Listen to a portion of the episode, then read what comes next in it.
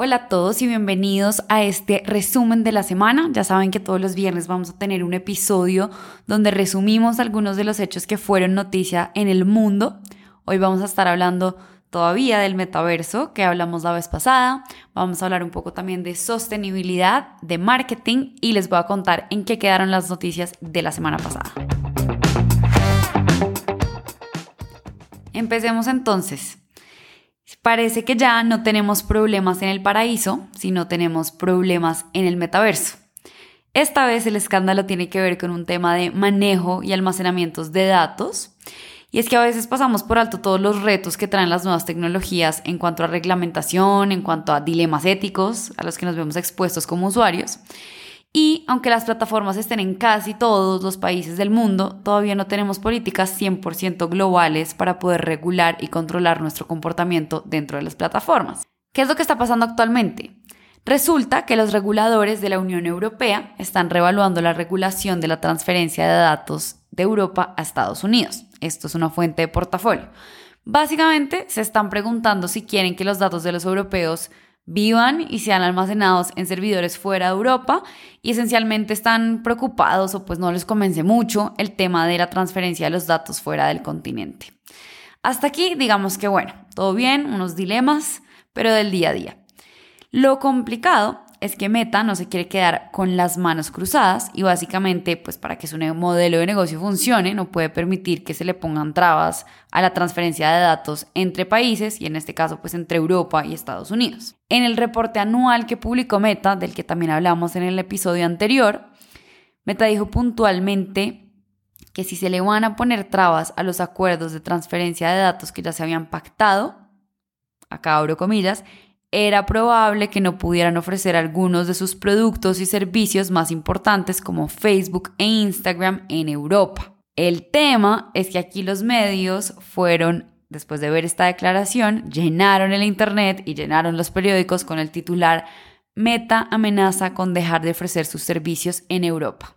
O algo así, dice la mayoría. Resulta que esto no le gustó mucho a los mandatarios de la Unión Europea este de hecho de que los medios estuvieran diciendo que Meta estaba amenazando con irse de, de Europa. es que bueno, los medios a veces juegan un papel muy importante para cambiar la narrativa de lo que pasa. No digo que siempre, pero pues sí tienen una gran responsabilidad y en este caso tergiversaron un poquito lo que querían decir los de Meta. Entonces, después de todos los titulares, incluso salió el ministro de Finanzas de Francia diciendo que a él lo habían hackeado hace como cuatro años y que él podía afirmar y confirmar que la vida sin Facebook era muy buena.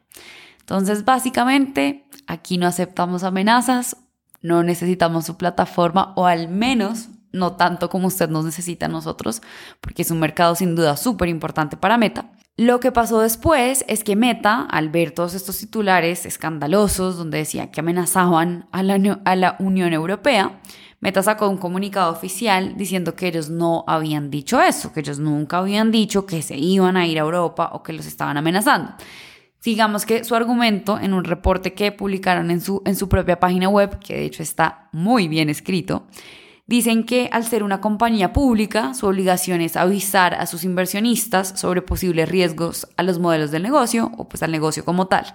Entonces dijeron que ellos, así como más de 70 compañías, estaban viendo el tema de la transferencia de los datos como un riesgo de negocio que pues puede generar más incertidumbre. Pero entonces al final el mensaje era como no estamos amenazando, simplemente estamos diciendo los hechos y pues es un hecho que esto genera incertidumbre hasta que no sepamos qué va a pasar con la transferencia de los datos. Entonces, pues ahí va el tema del metaverso. Mi pregunta es si será que alguna vez los medios pueden de pronto no tener títulos tan amarillistas. De pronto les baja el número de los clics, pero se evitan un par de problemas como este tema de la amenaza de Meta. La segunda noticia es, para que hablemos de sostenibilidad, la BBC reportó el 9 de febrero que Samsung va a sacar unos nuevos Galaxy smartphones usando materiales sostenibles. Básicamente van a usar redes de pesca, que son uno de los mayores contaminantes en el mundo, y botellas de agua recicladas. Vamos a ver qué tal les va con esta nueva iniciativa Creo que el tema de la sostenibilidad ya está dejando de ser una tendencia y se está convirtiendo casi que en la base y lo necesario para que cualquier persona empiece ahora a adquirir productos y servicios.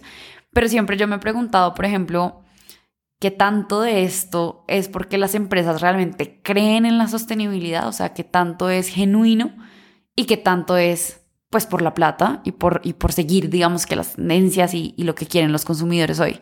De hecho, un reporte de Nielsen que se publicó en Insider en el 2020 decía que en Estados Unidos el mercado de la sostenibilidad estaba proyectado para alcanzar más de 150 billones de dólares en ventas solo en el 2021. Entonces, pues una industria para nada despreciable. Me puse a investigar más sobre esta noticia, a ver qué encontraba y me di cuenta que Apple, por ejemplo, hizo una promesa y es que para el 2030 Quieren que toda su cadena de suministro y sus productos sean 100% neutrales en emisiones de carbono. Eso lo, anunciaron pues como en sus propios medios, en su propio blog, en julio del 2021. Y es muy interesante porque en agosto del 2021 también, un mes después del anuncio de Apple, qué casualidad, Samsung anunció su iniciativa Galaxy for the Planet. Pero la complicaron un poco a mi modo de ver porque miren, miren, y es importante que analicemos esto como desde el punto de vista de la comunicación. Apple dice 100% neutrales en emisiones de carbono para el 2030. Galaxy o pues Samsung dice vamos a hacer varias iniciativas para salvar el planeta y estas son algunas de ellas. Como que lo complicaron mucho a mi modo de ver y no es una premisa muy puntual. Otra cosa curiosa es que Apple se comprometió a hacer esto para el 2030 y Samsung para el 2025 digamos que son promesas distintas. Samsung no se está comprometiendo al tema de ser 100% neutrales en emisiones de carbono, pero pues sí tiene varias, digamos que propuestas de sostenibilidad, como usar materiales reciclados, también hacer mejoras en, en su cadena, digamos, de, de producción y de suministro. Y bueno, lo que les digo, la lista de Samsung es larga, está más complicada de entender y no se compara tanto con la promesa que hizo Apple, pero bueno, ahí les están dando la pelea y dijeron que lo van a hacer en el 2025 y para el 2025 solo quedan tres años y apenas están empezando a hacer y a terminar de desarrollar todas las iniciativas pendientes. Entonces vamos a ver qué pasa con estos dos competidores.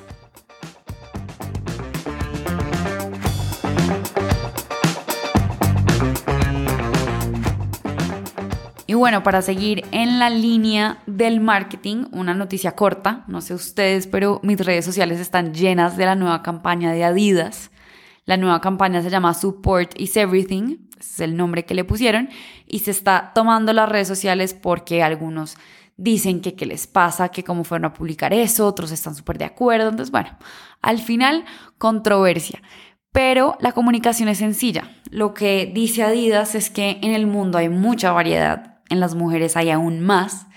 Y es por esto que sus brasieres deportivos tienen más de 43 estilos distintos para que todas encontremos la mejor opción y la opción que nos hace sentir más cómodas. Hay vallas, hay posts con un collage de más de 20 mujeres desnudas que prueba justamente esto, que hay diversidad y que recalca nuevamente el mensaje de Adidas que nada es imposible para ellos, que creen firmemente en la inclusión y que al final quieren tener productos que se adapten a las necesidades de todas las personas, o al menos de la mayoría. Entonces, cuéntenme si lo han visto, me interesa mucho saber su opinión, qué piensan sobre este anuncio. Si buscan en las páginas de Adidas, en Twitter, en Facebook, en Instagram, van a encontrar todas las imágenes de la campaña y la explicación de la campaña. Entonces, los animo a que la busquen y me cuenten su opinión al respecto.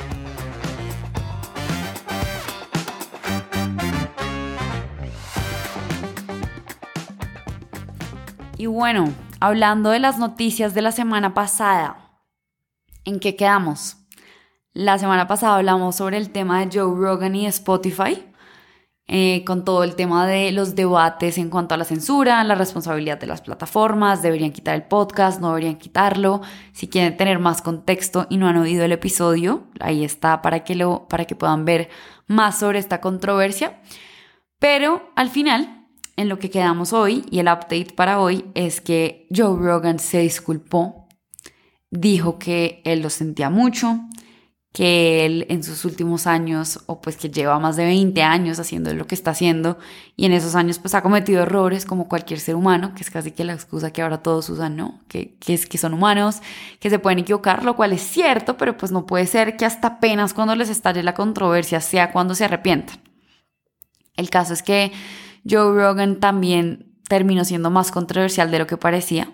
No fue solo un tema del COVID y la gente empezó a ver cada uno, yo creo que de sus episodios, cada una de sus entrevistas y han hecho videos de recopilaciones donde el señor sale diciendo unas cosas terribles, racistas, hablando sobre temas de género también, de identidad y bueno, un montón de cosas muy polémicas y bastante hirientes a mi modo de ver. Dice The New York Times que algunos oyentes del podcast de este señor habían visto que se habían borrado misteriosamente más de 70 episodios de su show que se llama The Joe Rogan Experience, que está en Spotify. Pero después se comprobó también que, es cierto, lo eliminaron y él mismo fue el que escogió los episodios que querían eliminar.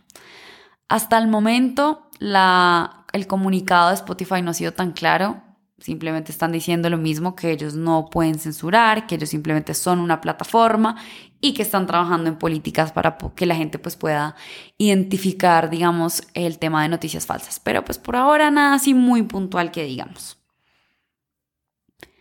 Y acá lo interesante también es que la pregunta se vuelve hasta qué punto es libertad de expresión y hasta qué punto es un irrespeto hacia los demás y se le debería permitir. Entonces pues sin duda, como, lo, como empezó este capítulo también con los dilemas del metaverso, hay muchas cosas que tenemos que pensar en el mundo digital, porque se nos vienen todos estos retos de quién es responsable de qué, como consumidores, qué criterio estamos formando, a quiénes estamos realmente volviendo famosos y a quién les estamos dando una plataforma. Como les comentaba en el episodio anterior, Joe Rogan con una plataforma de más de 11 millones de oyentes al día es una persona con demasiada influencia, pero pues también está ahí porque sus oyentes siguen estando firmes, porque sus oyentes siguen pendientes de lo que publica y de sus podcasts. Entonces pues también es una invitación a que como consumidores estemos constantemente reflexionando.